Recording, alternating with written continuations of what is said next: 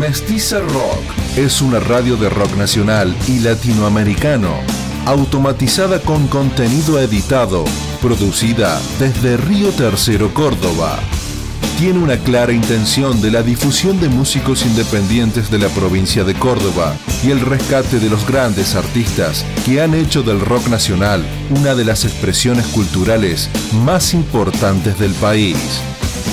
Se emite por frecuencia modulada en 92.1 y por internet en www.mestizarrock.com.ar.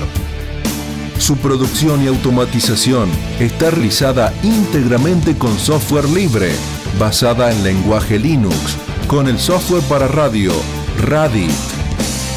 92.1 Mestiza Rock. Mestiza Rock presenta su panorama informativo. La actualidad con mirada propia. Desde Río Tercero, observando la región, la provincia, el país y el mundo. Noticias de ayer. Panorama producido y realizado por Mestiza Producciones Limitada, cooperativa de trabajo con aporte del Fondo de Fomento Concursable para Medios de Comunicación Audiovisual, FOMECA.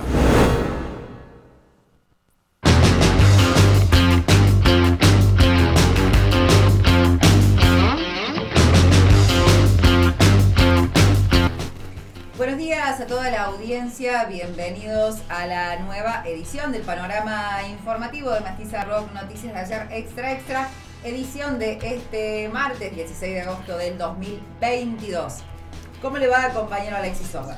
Eh, muy bien, con una temperatura de 16 grados en la ciudad de Río Tercero. El cielo está parcialmente nublado, ahí el sol asoma de a rato nada más. Hoy eh, habrá una máxima de 24 grados, para mañana la máxima será de 15, la mínima de 3, y para el jueves la máxima de 15, la mínima de 2 grados. Yo quiero decir que cada vez que usted chequea el clima se da vuelta para mirar. Usted Sí. está de espalda a la ventana, lo, lo- lo digo, porque es una forma analógica, ¿no? También de, de poder chequear lo que dice. Porque a veces leo eh, nublado y no está nublado. Bueno, Claro, es por ver. eso. Hay que mirar la realidad.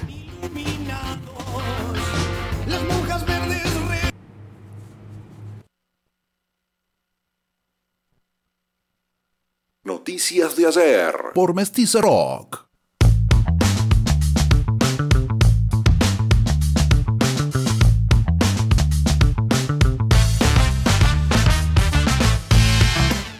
Ahora repasamos la información que vamos a tener el día de hoy a nivel local. Ciberataque al Poder Judicial de Córdoba.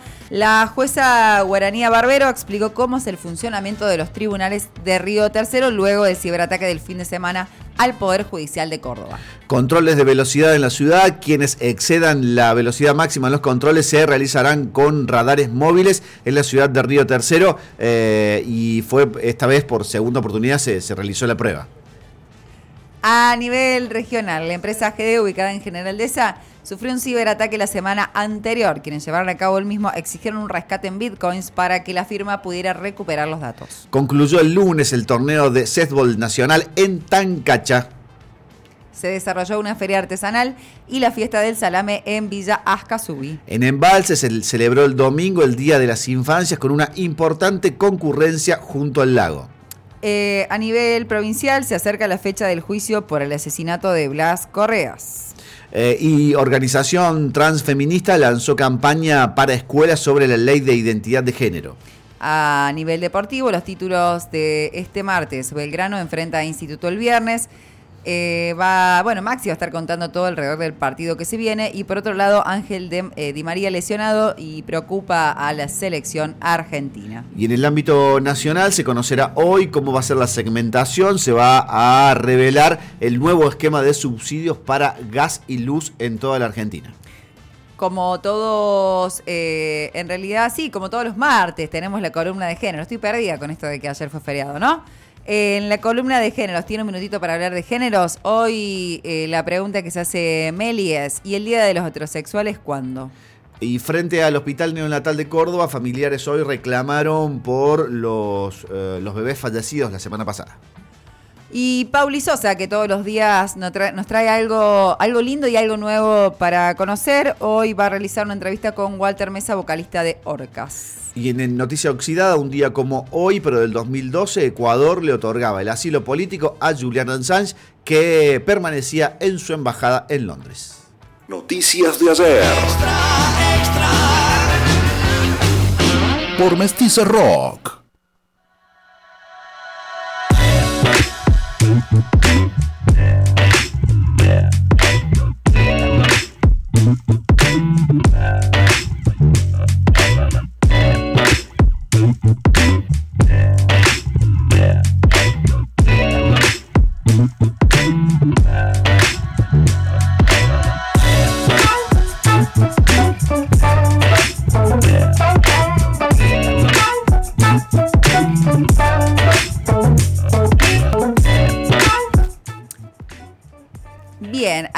Como repasábamos eh, a nivel local, supimos este fin de semana que se produjo un ciberataque al Poder Judicial de Córdoba.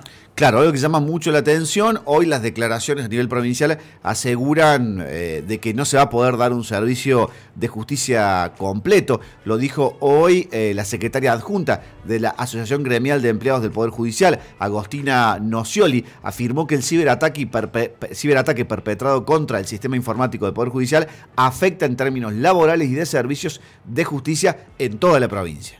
Tremendo además cómo cada vez se suceden más este tipo de, operativas y tremendo que haya sido contra un organismo público tan importante como el Poder Judicial. En este caso, la jueza Guarania Barbero explicó cómo es el funcionamiento de los tribunales de Río Tercero luego de este ciberataque y dijo, entre otras cosas, que la sede de la décima circunscripción judicial trabaja íntegramente de manera presencial, entre otras medidas de contingencia. La escuchamos. Sí, buenos días. Eh, bueno, en mi carácter de delegada de la Administración de la sede de Río Tercero, eh, en el día de ayer, por motivo del ciberataque que ha recibido el Poder Judicial de la provincia de Córdoba en su totalidad, hemos recibido dos eh, resoluciones del cuerpo en pleno del Superior Tribunal, donde nos da las pautas y las directivas para esta semana con motivo de este ciberataque. Entre ellas, eh, tratar de eh, disponer las medidas para que en el día de la fecha la atención al público sea en absoluta presencialidad, es decir, que con la totalidad del personal trabajando, a su vez para la recepción de las denuncias en unidad judicial, con la prórroga de las eh, medidas de restricción dispuestas en violencia familiar, con este, audiencias fijadas que dentro de las posibilidades puedan llevarse a cabo y eh, tratar de evitar de cualquier eh, perjuicio a las partes. Por eso es que se ha dispuesto como días inhábiles esta semana y luego veremos los pasos a seguir. Esos días inhábiles no implican que no se puedan desarrollar actos, sino que para que no se perjudiquen las partes, los plazos comenzarán a regir luego del vencimiento de estos plazos. Vuelvo a repetir, en el día de la fecha, con presencialidad total, y dentro de la contingencia o de la situación planteada eh, trataríamos de trabajar con la mayor normalidad.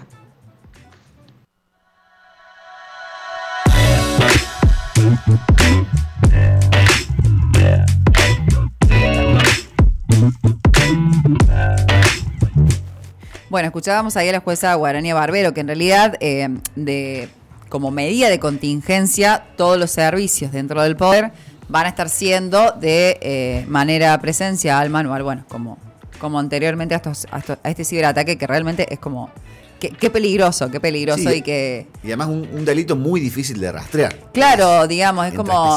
Y sentir como esa vulnerabilidad de los sistemas, eh, bueno, que de hecho cuando tengamos la información regional, una gran empresa ahí como GD también ha sufrido un ciberataque. Bueno, eh, si le parece, pasamos a otra noticia también de, dentro de nuestra localidad, porque se están, ya venimos con esto hace, unas semanas, que se están empezando a controlar, se está empezando a controlar la velocidad en Río Tercero con radares móviles. La velocidad máxima, que es de 40 kilómetros por hora, lo que se conoció hoy es que van a sufrir infracción en este periodo de prueba aquellos conductores que por segunda vez violen esa, esa velocidad máxima.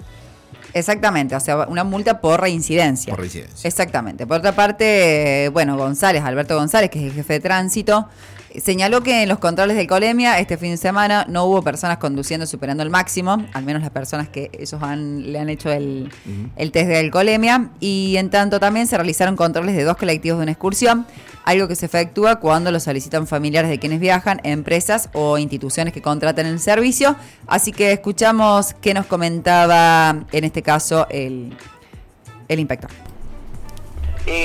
Sí, en principio se le está diciendo a todos los que estamos controlando, se le va diciendo, como bien dijiste, vamos a tomar conciencia de la velocidad máxima a 40 kilómetros por hora.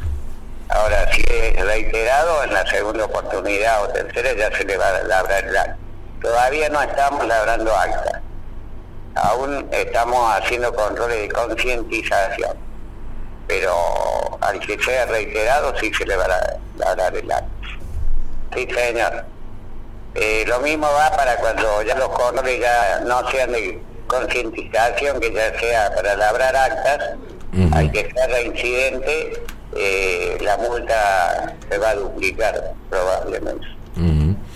No, eso depende del juzgado de falta, cuando el juzgado lo decida, cuando lo decidan de que ya tenemos un tiempo prudencial de concientización. Te, digo que la gente, la sociedad, gracias a ustedes los medios que le han dado mucha y una amplia difusión, este, prácticamente toda la sociedad ya lo sabe, Río Tercero, lo saben poblaciones vecinas que nos han llamado, localidades de otras provincias que nos han llamado, este, ha tomado mucha repercusión esto, eh, pero estimo que unos cuantos días más vamos a seguir concientizando. Eh, Estamos ya controles en, un, en distintas calles. No, hasta ahora no. Hasta ahora los 400 y algo que tenemos cargado, no. No, no existe. Y la velocidad es, oscilar entre los 52, 53 y 78, 79, 76 kilómetros. La permitida es 40 kilómetros por hora en todo el eje urbano sí lo toma a una distancia suficiente como para detectar la, velocidad. Después cuando el, conductor nos observa, lógicamente levanta la velocidad, la baja la velocidad, pero pasa más despacio. De todos modos, el, equipo ya le tomó la velocidad a 150, 200 metros. ¿Cómo estuvo el fin de semana en cuanto a, al tema de los controles, Beto? El fin de semana, afortunadamente, un fin de semana largo, muy mucho movimiento, eh, no solamente interno, sino gente que salía a otras localidades, tanto a la ida como a la vuelta, ayer el regreso, pero estuvo tranquilo, afortunadamente no tuvimos eh, accidentes de, gravedad, hubo tres accidentes de tránsito en el fin de semana, fueron con daños menores, eh, algunas personas fueron trasladadas al hospital provincial por el servicio de emergencia, pero afortunadamente, vuelvo a reiterarlo, sin gravedad. Sí, esto fue el sábado en la mañana, sí, el sábado a, las 7 de la mañana, eh, controlamos tres ómnibus de excursiones que llevan unos chicos de los exploradores del Iseferino. Sí. Este, iban de paseo y bueno, a pedido de, la institución y de los papás de los chicos que viajan, eh, a las 7 de la mañana estuvimos haciendo los controles de alcoholemia, el control de seguridad, cubierta, o sea, las condiciones generales del vehículo que lo transportaba. Eh, Afortunadamente, alcoholemia cero, los tres choferes, todo muy bien. Sí, sin problema, todos vehículos nuevos, los cinturones de seguridad todos funcionaban, los matafuegos, las cubiertas nuevas, no, estaba muy bien, está muy bien. Eh, en eh, ese sentido las empresas eh, son muy cuidados. Sí, fíjate, se da una particularidad, generalmente nos llaman primero los padres, los papás nos dicen, mire, el viernes sale mi hijo en un contingente que se van que se un viaje de estudio, se van a una excursión, que nos gustaría que hagan los controles de todos modos, las empresas lo mismo nos avisan y si no, las instituciones que organizan el, viaje nos avisan y nos piden el control. Nosotros vamos puntualmente a todos lados. Sí, sí, tenemos que estar notificados, eh, porque puede darse el caso de que salga un, un, viaje a algún lugar y nosotros no nos enteremos, no estemos notificados, pero las escuelas nos avisan, las instituciones nos avisan y los papas fundamentalmente, los papas nos avisan. Sí, fundamentalmente cubierta, nota fuego y los cinturones de seguridad. Aquella butaca que no funciona el cinturón, bueno, se le pone una cinta, una cinta así, eh, eh, advirtiendo de que esa butaca no debe ser ocupada.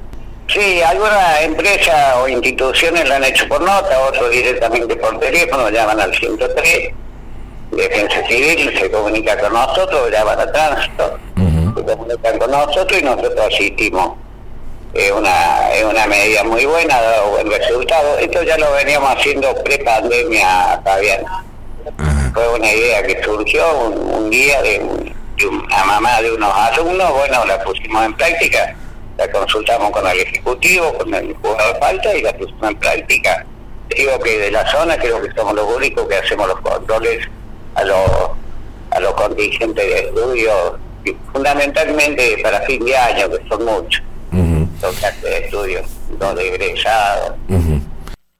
Noticias de ayer. Por Mestiza Rock.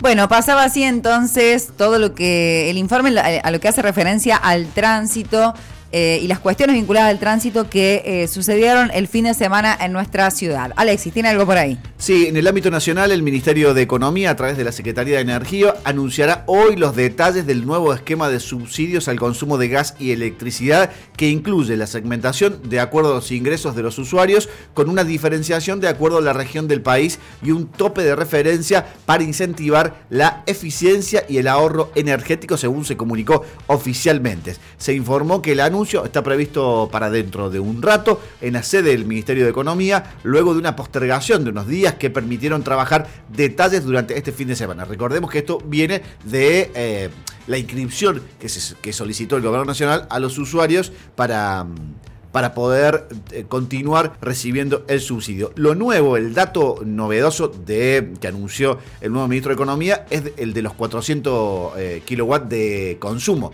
en energía que hasta allí va a estar subsidiado y después no. Y ahí hay muchas más, hay más dudas que certezas al respecto de cómo se va a implementar eso. ¿eh? Esperaremos entonces a ver, a ver cómo, cómo sigue. Volvemos al ámbito local porque esta mañana en las calles céntricas de nuestra ciudad, eh, APAUD en el marco y del Día de las Infancias estuvieron realizando ahí actividades lúdicas. Conversábamos con una de las docentes que acompañaba a los chicos en el proyecto. Estamos con Paula Godoy de APAUD, aquí al frente de la cooperativa. Nos cruzamos con, con las chicas y los chicos de APAUD que están invitándonos a jugar. Aquí Paula nos va a contar de qué se trata esta, esta acción o bueno, por qué la, viene a desarrollar. Hola, ¿cómo les va? Eh, es un proyecto que hicimos el taller de psicomotricidad y el de lectoescritura y habilidades sociales, recordando el mes de la infancia, nos acordamos a qué jugábamos eh, todo lo que aprendimos jugando entonces invitamos a la gente a frenar un ratito su rutina diaria y ser un ratito niños y volver a jugar a la rayuela, poner la cola al chancho, saltar la soga, el elástico y que nos recuerden a qué otra cosa jugaban ellos. Bueno, genial. La verdad que yo estuve jugando a ponerle la cola al chancho, se lo puse en una oreja, fue más la oreja al chancho que otra cosa. Y bueno, acá ese nos va a contar también eh, si les gusta estar acá al frente, si la gente se frena, tiene ganas de jugar con ustedes. Algunos se frenaban y otros no, seguían. Y nos gusta estar acá. Bueno, genial, genial chicos. Bueno, muchas gracias y la verdad que si tienen un tiempito se pasan. ¿Van a estar solo hoy? Estamos un ratito ahora, ya nos vamos, pero si salió bien como salió, la idea es volver la semana que viene un ratito, como para alegrar la mañana y alegrar nuestros corazones también. Genial, así que ya saben cuando anden acá por, por la cooperativa, salen de pagar la dolorosa factura de luz y bueno, una sonrisa le van a robar los chicos. ¿Le puedo decir algo? Sí. Los invitamos también de una y media, tres y media a conocer a Pau. ¿Qué día? Los viernes. Bueno, muchísimas gracias ese. Genial. Gracias, gracias por todo lo que hacen. ¿eh?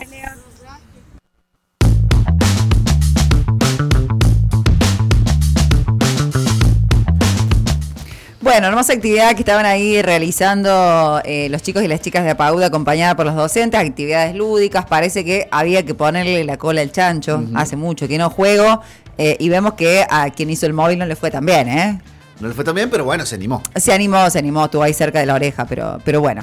Vamos a ir, si le parece, con la información regional. Alexis, repasamos los títulos. Así es, la empresa AGD, ubicada en General Dehesa, sufrió un ciberataque la semana anterior. Quienes llevaron a cabo el mismo exigieron un rescate en Bitcoin para que la firma pudiera recuperar los datos.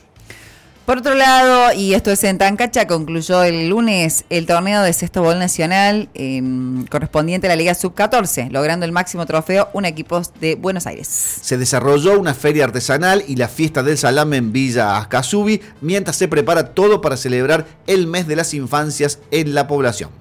Y en Embalse se celebró el domingo el Día de las Infancias con una importante concurrencia junto al lago, al igual que en otras poblaciones como Río Tercero, que también tuvo su fiesta, retornaron luego de la pandemia. Escuchamos la ampliación en la voz de Fabián Menichetti, corresponsales. Compacto de informaciones regionales para el panorama de la mestiza. La empresa AGD, ubicada en General de Isa, sufrió un ciberataque la semana anterior. Quienes llevaron a cabo el mismo le exigieron a la firma un rescate en Bitcoin para que pudiera recuperar los datos. El informe de Nelly López de Cadena Ser Argentina. La información es de General de ESA y tiene que ver con este ataque cibernético que eh, recibió la empresa AGD la semana pasada que obligó que prácticamente todo el personal administrativo se volviera a la casa y no pudiera estar trabajando este, desde el pasado día martes a la fecha. Bueno, el empresario aceitero Roberto Urquía, miembro del directorio de GD, hizo referencia a la intromisión en el sistema de datos de la empresa y señaló que la empresa no paró, que se siguió trabajando y adelantó que en la jornada de martes el 90% del sistema ya estará trabajando. Explicó que eh, paró solamente el área administrativa y que el área industrial siguió trabajando, afirmó que le pidieron un rescate en Bitcoin para recuperar el sistema de datos, aunque lo minimizó y señaló que este tipo de cosas ocurre en todos lados y no a empresas determinadas. Eh, y señaló, eh, pidieron una muy buena cifra, pero no vamos a abonar absolutamente nada, fue lo que dijo el empresario aceitero. Eh, quien también señaló que se realizó la denuncia en el juzgado especializado de delitos informáticos. Explicó que fue un virus que no le permite entrar al sistema central. Detalló, que la firma cuenta con un sistema de backup que están en proceso de recuperación de cada una de esa información. Fue lo que dio a conocer el empresario aceitero con respecto al ataque informático que recibió la semana pasada la aceitera local. Para el contacto regional de noticias informó Nelly López. Concluyó ayer el torneo de sexto gol nacional en Tancacha de la Liga Sub-14, logrando el máximo trofeo un equipo de la ciudad de Buenos Aires. El informe de Norberto Rivero de FM Siempre. Con total éxito finalizó el evento del sexto gol nacional este fin de semana en Tancacha. Debemos decir que Citas de Capital Federal se consagró campeón de la Liga Nacional de Sexto Femenino, edición 2022. Citas de Capital Federal 69. Avellaneda también de Capital Federal 64 fue el marcador en la finalísima. Campeón entonces sub-14 Citas de Capital Federal. Avellaneda, Capital Federal, segundo puesto. Tercer lugar para el Club Ciudad de Buenos Aires. 16 delegaciones de todo el país le dieron vida y emoción desde el viernes 12 hasta ayer, el lunes 15 de agosto, en las instalaciones del Club Belgrano, Polideportivo Municipal y Club Deportivo Huracán se desarrolló una feria artesanal y la fiesta del salame en Villa Casubi, mientras se prepara todo para celebrar el mes de las infancias en la población. El informe de Juan Manuel Ferreira Suescun de Radio Capilla.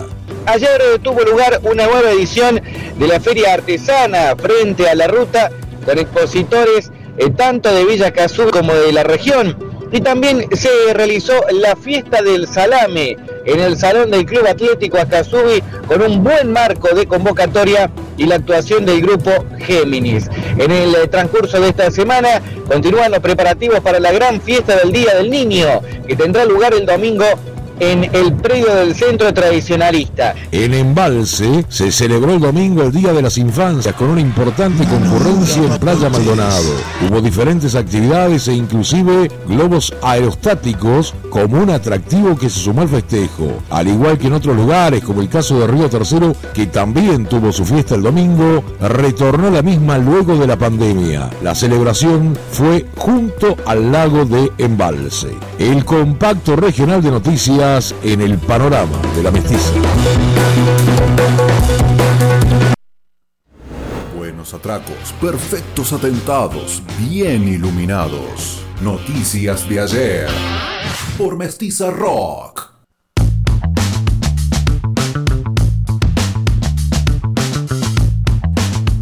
Así pasaba la información de la región en la voz de Fabián Menichetti con el trabajo de los corresponsales.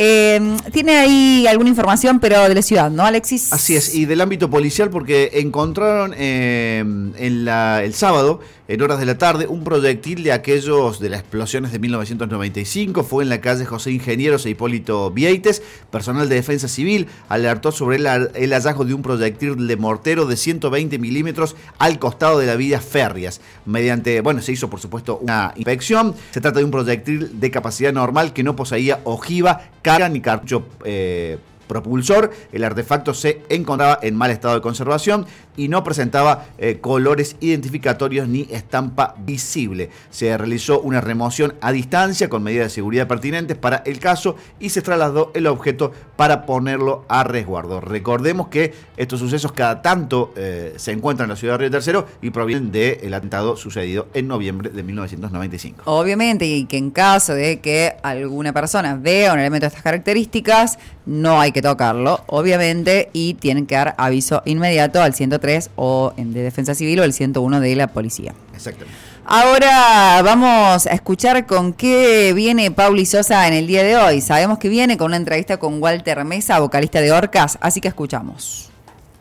Hoy les traemos un extracto de entrevista con la voz del metal argentino, Walter Mesa de Orcas, en la cual nos responde una pregunta clave, si había tenido la posibilidad de escuchar el rock de las pibas y por qué cree que el nuevo rock tiene la delantera. Eh, Walter, ya como para ir cerrando, ¿tuviste la posibilidad de escuchar música nueva durante esta cuarentena?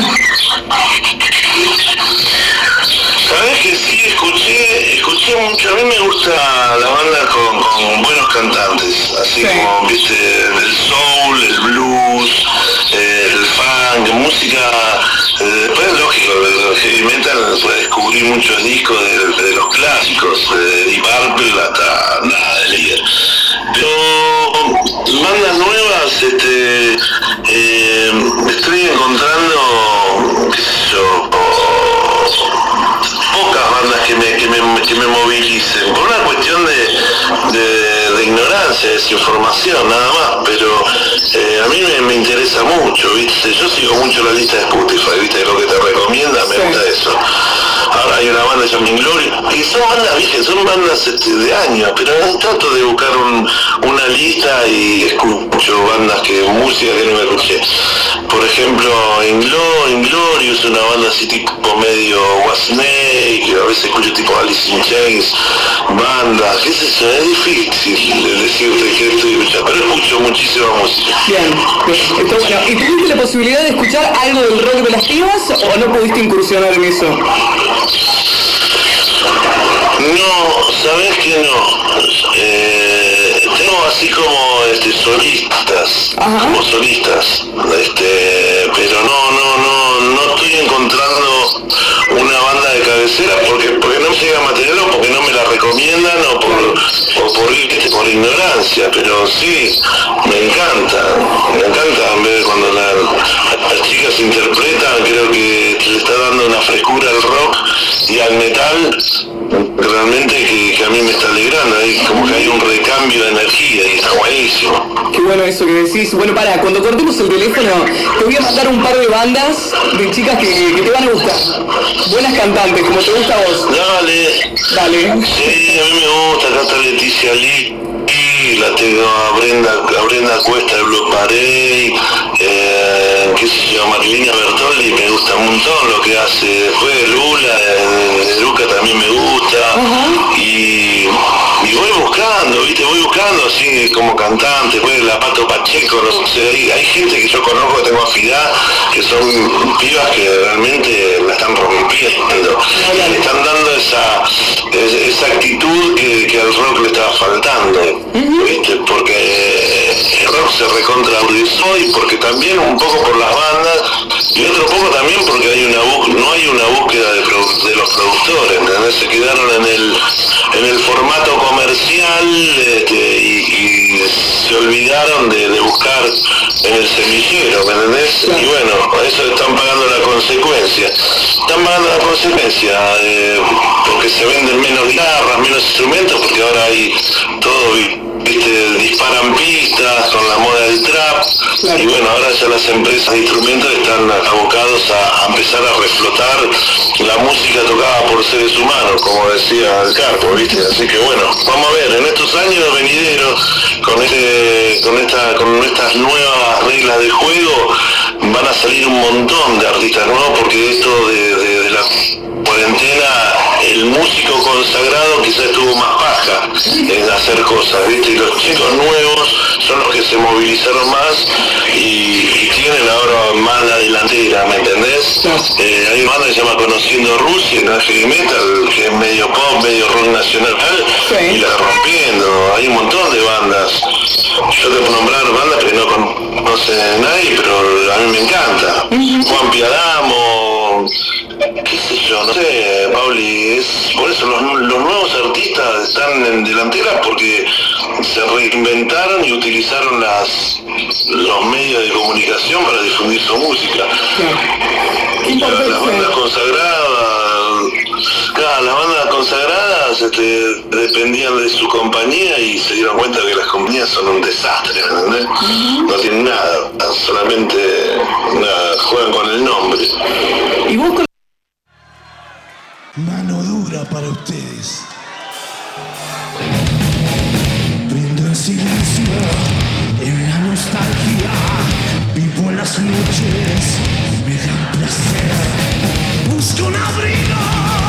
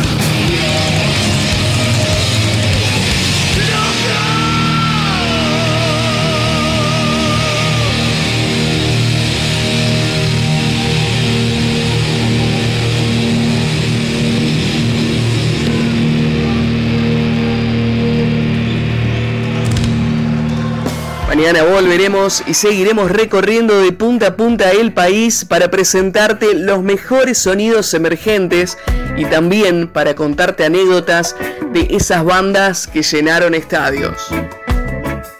Noticias de ayer. Por Mestiza Rock.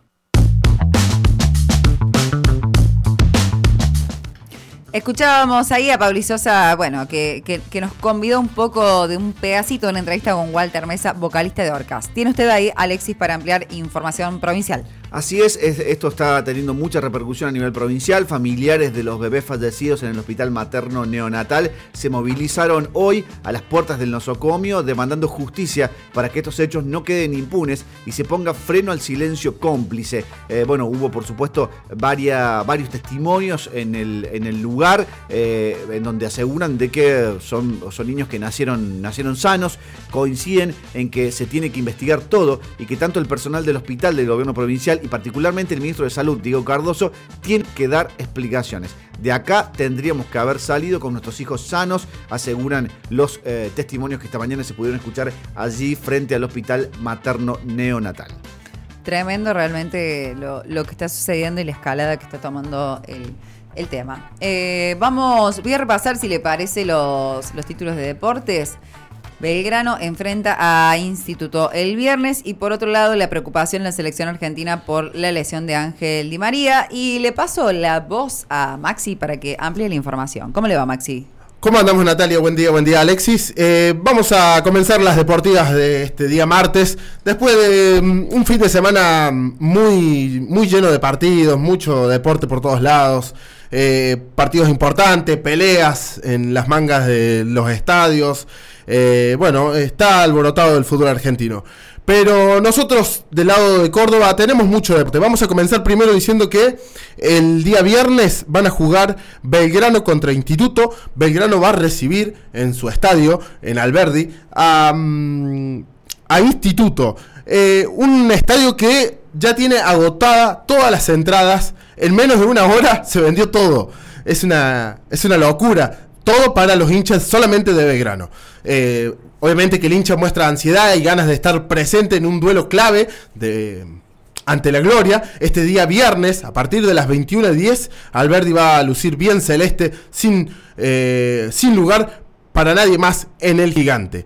Eh, recordemos que eh, por la fecha número 30 de la Primera Nacional, donde se juega gran parte del futuro, del futuro y a su vez puede, allanar el camino del ascenso. El hincha ya mostró fidelidad a lo largo de toda la temporada. Estamos hablando de Belgrano, ¿sí? Y esta vez no se desentonó. En apenas 50 minutos, los socios de Belgrano agotaron todas las entradas para este cotejo, que además de ser el clásico, eh, va a ser una final anticipa- anticipada entre el puntero y el escolta. O sea, el que gana se va a ir solo para arriba. Eh, Belgrano ya de por sí ya lleva 6 puntos. De ganar la instituto eh, va a escalar casi a 10 puntos. eh, y va a ser difícil que lo puedan volver a alcanzar.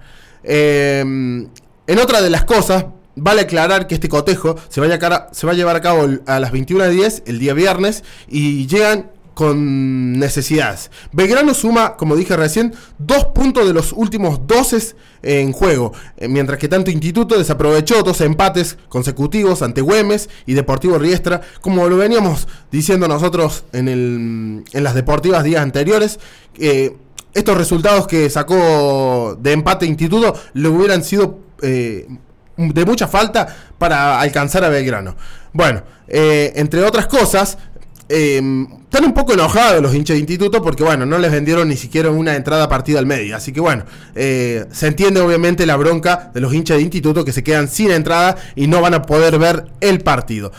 Entre las otras cosas, eh, la tabla de posiciones está de la siguiente forma. Belgrano está... bueno, está con, 20 eh, con 57 puntos, ¿sí? Mientras tanto, Instituto, que le sigue abajo, está con 52. San Martín de Tucumán con 51. Y Alboys con 49. Esas son las posiciones. Así está eh, el torneo de la B Nacional. Eh, eso por el lado de la deportiva entre Belgrano e Instituto. Recordamos nuevamente, se juega el día viernes a las 21.10. Belgrano e Instituto, un clásico cordobés. La otra noticia deportiva tiene que ver eh, con la lesión que sufrió Di María este fin de semana. Eh, Di María, recordemos que pasó del PSG de ser compañero de Messi a jugar a Juventus en Italia. Eh, jugó el día de ayer su primer partido oficial con la Juventus por la liga italiana. Convirtió un tremendo golazo.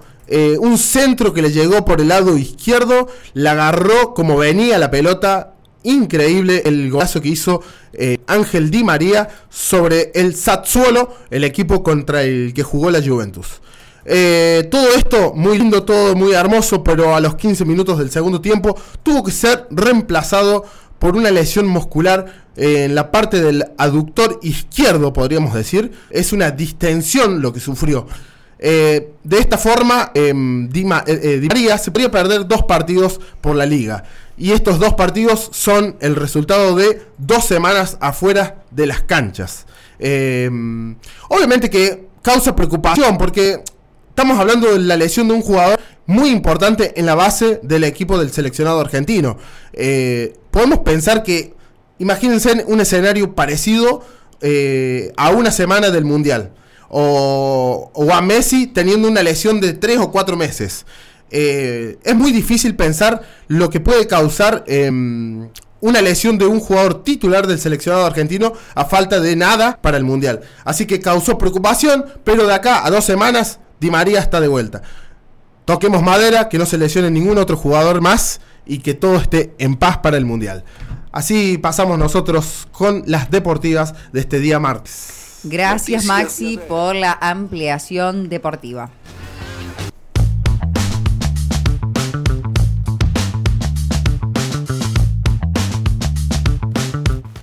Y antes de pasar a la columna de género de todos los martes, eh, Alexis tiene algo por ahí.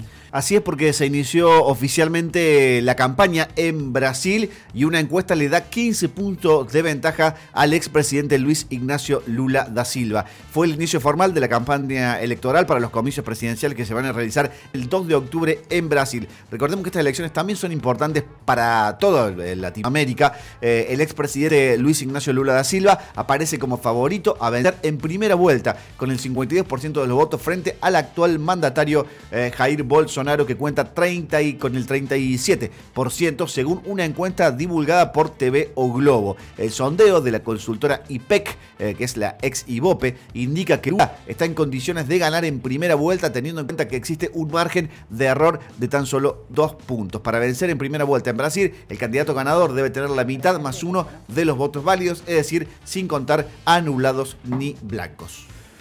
Muchas gracias Alexis por la ampliación de información internacional y como todos los martes y como ya dijimos, hoy la columna tiene un minutito para hablar de géneros y en el día de hoy eh, Melissa Linares se pregunta, ¿y el día de los heterosex- heterosexuales cuándo? Diversidad y género, de la mano de Meli Linares, en Noticias de ayer.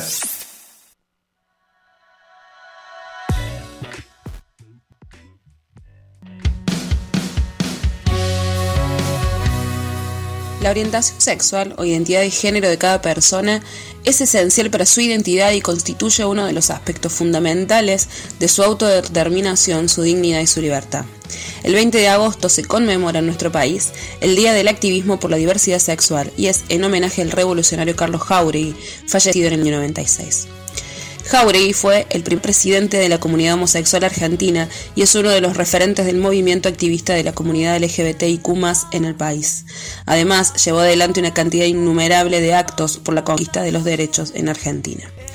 Pero, ¿realmente son necesarios todos estos días de activismo por los derechos y del orgullo de la comunidad LGBTIQ Carlos Jauregui le respondía a un televidente del programa de Mauro Vial en el año 93 que los integrantes de la comunidad LGBTIQ salen a la calle, hacen política y militan para defender sus derechos.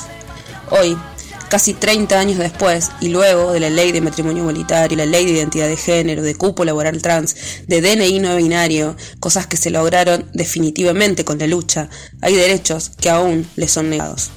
Según el informe anual de crímenes de odio motivados por discriminación por orientación sexual, expresión e identidad de género que presentó en junio de este año el Observatorio Nacional de Crímenes de Odio LGBT, A partir del relevamiento de datos empíricos sobre la violencia que vive la comunidad LGBT en nuestro país, en el 2021 ocurrieron en Argentina 120 crímenes de odio, en donde la orientación sexual, la identidad y o la expresión de género, todas las víctimas, fueron utilizadas como pretexto discriminatorio para la vulneración de sus derechos y la violencia contra ellas.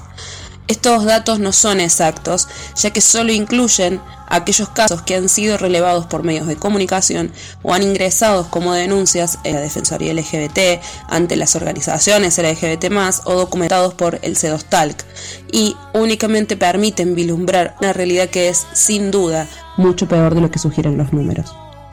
Además del total de las personas de la comunidad LGBT más víctimas de crímenes de odio registrados en el 2021, el 80% de los casos corresponden a mujeres trans y en segundo lugar con el 12% se encuentran los varones gays, cis. En tercer lugar, con el 4% de los casos le siguen los varones trans y luego las lesbianas, las personas bisexuales y las no binarias. De todos los crímenes de odio registrados, el 71% de los casos corresponden a lesiones al derecho a la vida, es decir, a asesinatos, suicidios y muertes por violencia estructural. Y el 29% restantes de los casos corresponden a lesiones al derecho a la identidad física, es decir, violencia física que no terminó en muerte. Recordemos, por ejemplo, que Tehuel de la Torre, varón trans, sigue desaparecido luego de haber salido a buscar trabajo. La vida de las personas LGBTIQ está en constante peligro. Por eso son tan necesarias las fechas que sirven para visibilizar no solo las luchas, sino las realidades que tantas veces buscan ser negadas, ocultadas y borradas. Dijo Carlos Jauregui. En una sociedad que nos educa para la vergüenza, el orgullo es una respuesta política. Para cerrar, un poema de Susy Shock, poeta traba y argentina. Yo, pobre mortal, equidistante de todo. Yo, DNI 20.598.061, yo, primer hijo de madre que después fui, vieja alumna de esta escuela de los suplicios, amazona de mi deseo, perra en celo de mi sueño rojo, yo reivindico mi derecho a ser un monstruo, ni varón, ni mujer, ni XXI ni H2O, monstruo de mi deseo, carne de cada una de mis pinceladas, lienzo azul de mi cuerpo, pintora de mi andar. No quiero más títulos que cargar, no quiero más cargos ni casilleros a donde encajar, ni el nombre justo que me reserve ninguna ciencia. Yo, mariposa ajena a la modernidad, a la posmodernidad, a la normalidad, oblicua, visca, silvestre, artesanal, poeta de la barbarie, con el humus de mi cantar, con el arco iris de mi cantar y con mi aleteo, reivindico mi derecho a ser un monstruo y que otros sean lo normal. El Vaticano normal, el credo en Dios y la Virgísima normal, los pastores y los rebaños de lo normal, el honorable Congreso de las leyes de lo normal, el viejo Larus de lo normal. Yo solo llevo las prendas de mis cerillas, el rostro de mi mirar, el tacto de lo escuchado y el gesto avispa de besar. Y tendré una teta obscena de la luna más perra en mi cintura y el pene erecto de las guarritas alondras y siete lunares, setenta y siete lunares, que digo, setecientos setenta y siete lunares de mi endiablada señal de crear mi bella monstruosidad, mi ejercicio de inventora, de ramera de las torcasas, mi ser yo, entre tanto parecido, entre tanto domesticado, entre tanto metido de los pelos en algo, otro nuevo título que cargar, baño de damas o caballeros, mm, nuevos rincones para inventar, yo transpirada, mojada, nauseabunda, germen de la aurora encantada, la que no pide más permiso y está radiosa de luces mayas, épicas, parias menstruales, marlenes, dianas sacayanas, sin Biblia, sin tablas, sin geografía, sin nada, solo mi derecho vital a ser un monstruo o como me llame, como me salga, como me pueda el deseo y las fucking ganas, mi derecho a explorarme, a reinventarme, a hacer de mí mutar mi noble ejercicio, veranearme, otoñarme, invernar. Diversidad. Las hormonas, las ideas, las cachas, toda el alma. Amén. Estás escuchando lo que pasó ayer, antes de ayer, hoy y lo que puede pasar mañana. Noticias de ayer.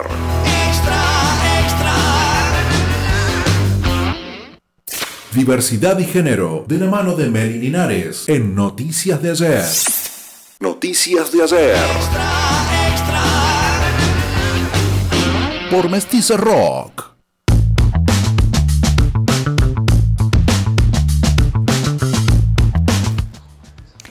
Y así pasaba la columna, tiene un minutito para hablar de género en la voz de Melissa Linares, como todos los martes.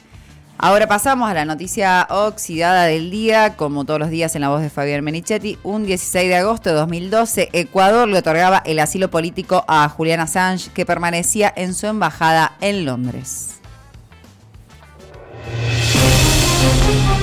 Un 16 de agosto de 2012, el gobierno de Ecuador, que entonces era presidido por Rafael Correa, anunció oficialmente que concedía el asilo político a Julian Assange, creador del sitio Wikileaks, el que había colocado al descubierto prácticas de los Estados Unidos que violentaban el derecho internacional y también los derechos humanos, especialmente en las guerras de Afganistán e Irak, al igual que la filtración de miles de cables de las embajadas de dicho país en distintas naciones del mundo, en los que se revelaba cómo los Estados Unidos literalmente había espiado a distintos mandatarios y mandatarias del planeta generándose un escándalo internacional. En una rueda de prensa en la sede de la Cancillería ecuatoriana en el Reino Unido, el responsable de la misma, Ricardo Patiño, informaba que la decisión se sustentaba en el derecho internacional. El gobierno del Ecuador considera que estos argumentos dan sustento a los temores de Julián Assange, en tanto este puede ser víctima de una persecución política, aspecto que hacen pensar al señor Assange que en cualquier momento puede presentarse una situación susceptible de poner en peligro su vida, seguridad e integración personal. El mismo estaba en libertad condicional bajo supuestos cargos de abuso sexual en Suecia, los que luego se desmoronarían, develando que eran una estrategia para apresarlo y extraditarlo a los Estados Unidos por revelar secretos de dicho país en su accionar en otras naciones. De hecho, en 2017, la Fiscalía sueca cerraba dicha causa en contra de Assange. Debía permanecer en el lugar sin poder viajar al Ecuador. Se llegaron a instancias extremas que delataba la doble vara en el tratamiento con países soberanos. Por ejemplo, en agosto de 2016, después de un fallido intento de asalto a la sede diplomática de Ecuador en Londres, en donde se encontraba resguardado Julian Assange. En enero de 2018, el presidente Lenín Moreno, quien había sido vicepresidente de Rafael Correa y apoyado por este, había llegado a la primera magistratura del país tras asumir cambiaba la orientación ideológica de su gobierno, adoptando políticas neoliberales y alineándose con los Estados Unidos. Decía que el asilo político de Assange le había causado más de una molestia a su gobierno. El 11 de abril del 2019, Ecuador dejaba de darle asilo a Assange. Ecuador, soberanamente, da por finalizado el asilo diplomático otorgado al señor Assange en el año 2012. Inmediatamente era detenido por las autoridades británicas dentro de la Embajada del Ecuador en Londres. El expresidente Rafael Correa, en declaraciones periodísticas, cuestionaba duramente al gobierno de Lenín Moreno. El principio fundamental del asilo es no devolver al asilado. De lo que ha pasado el día de ayer es la ruptura total del derecho internacional, el principio de asilo, y además se rompió la Convención de Viena. Entró policía extranjera suelo patrio, la Embajada del Ecuador, con el permiso del gobierno ecuatoriano. Wikileaks publicó algo que ya se sabía, pero con el alcance mundial que tiene Wikileaks, ahora lo conoce todo el planeta. No solo hemos tenido un traidor, sino un corrupto completo como presidente de la República. Y es la empresa offshore que creó Ininvestment en el 2012 en Belice, con la cuenta, como lo publicó Wikileaks, se descontroló, quedó fuera de sí. Empezaron los rumores que ya iban a sacar a Julian Assange de, de la la embajada lo negaron porque son cí- cínicos profesionales y finalmente lo hicieron de la manera más brutal. Desde aquel 16 de agosto de 2012 había mantenido a salvo su vida, algo que no estuvo ni está para nada asegurado. Se encuentra detenido a la espera de ser extraditado en una prisión de máxima seguridad en Londres y se denota un estado de salud notoriamente deteriorado. Lenín Moreno en tanto, al momento de quitarle el asilo político, recibía duros cuestionamientos por la decisión que había adoptado. Lenin Moreno, hipócrita traidor, el pueblo te rechaza en todo el Ecuador. Noticias de ayer. Conducción. Natalia Comelo. Producción. Fabián Menichetti. Maxi Acosta. Melissa Linares. Coordinador de aire. Alex Sorda. Ambiente. Leonardo Altamirano. Internacionales. Mariano Sarabia. Género. Meli Linares. Música. Pauli Sosa. Maxi Carranza. De lunes a viernes. De 12 a 13 horas.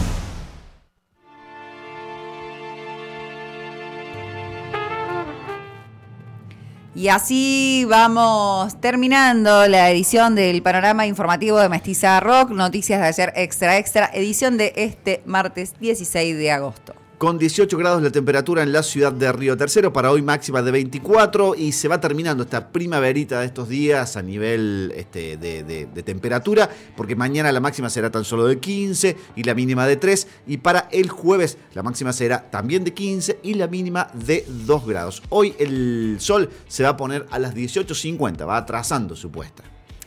Muy bien, claro, ya tenemos, le estamos ganando minutos, minutos a, al- le ganamos minutos a la noche, en realidad tenemos más día y bueno, sacaron los pullovers de nuevo.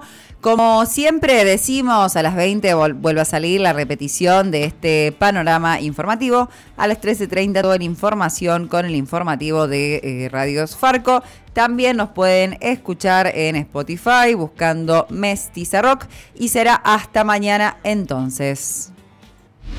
Hasta aquí te informaste de lo que pasó ayer, antes de ayer, lo de hoy y lo que puede pasar mañana. Con Noticias de ayer.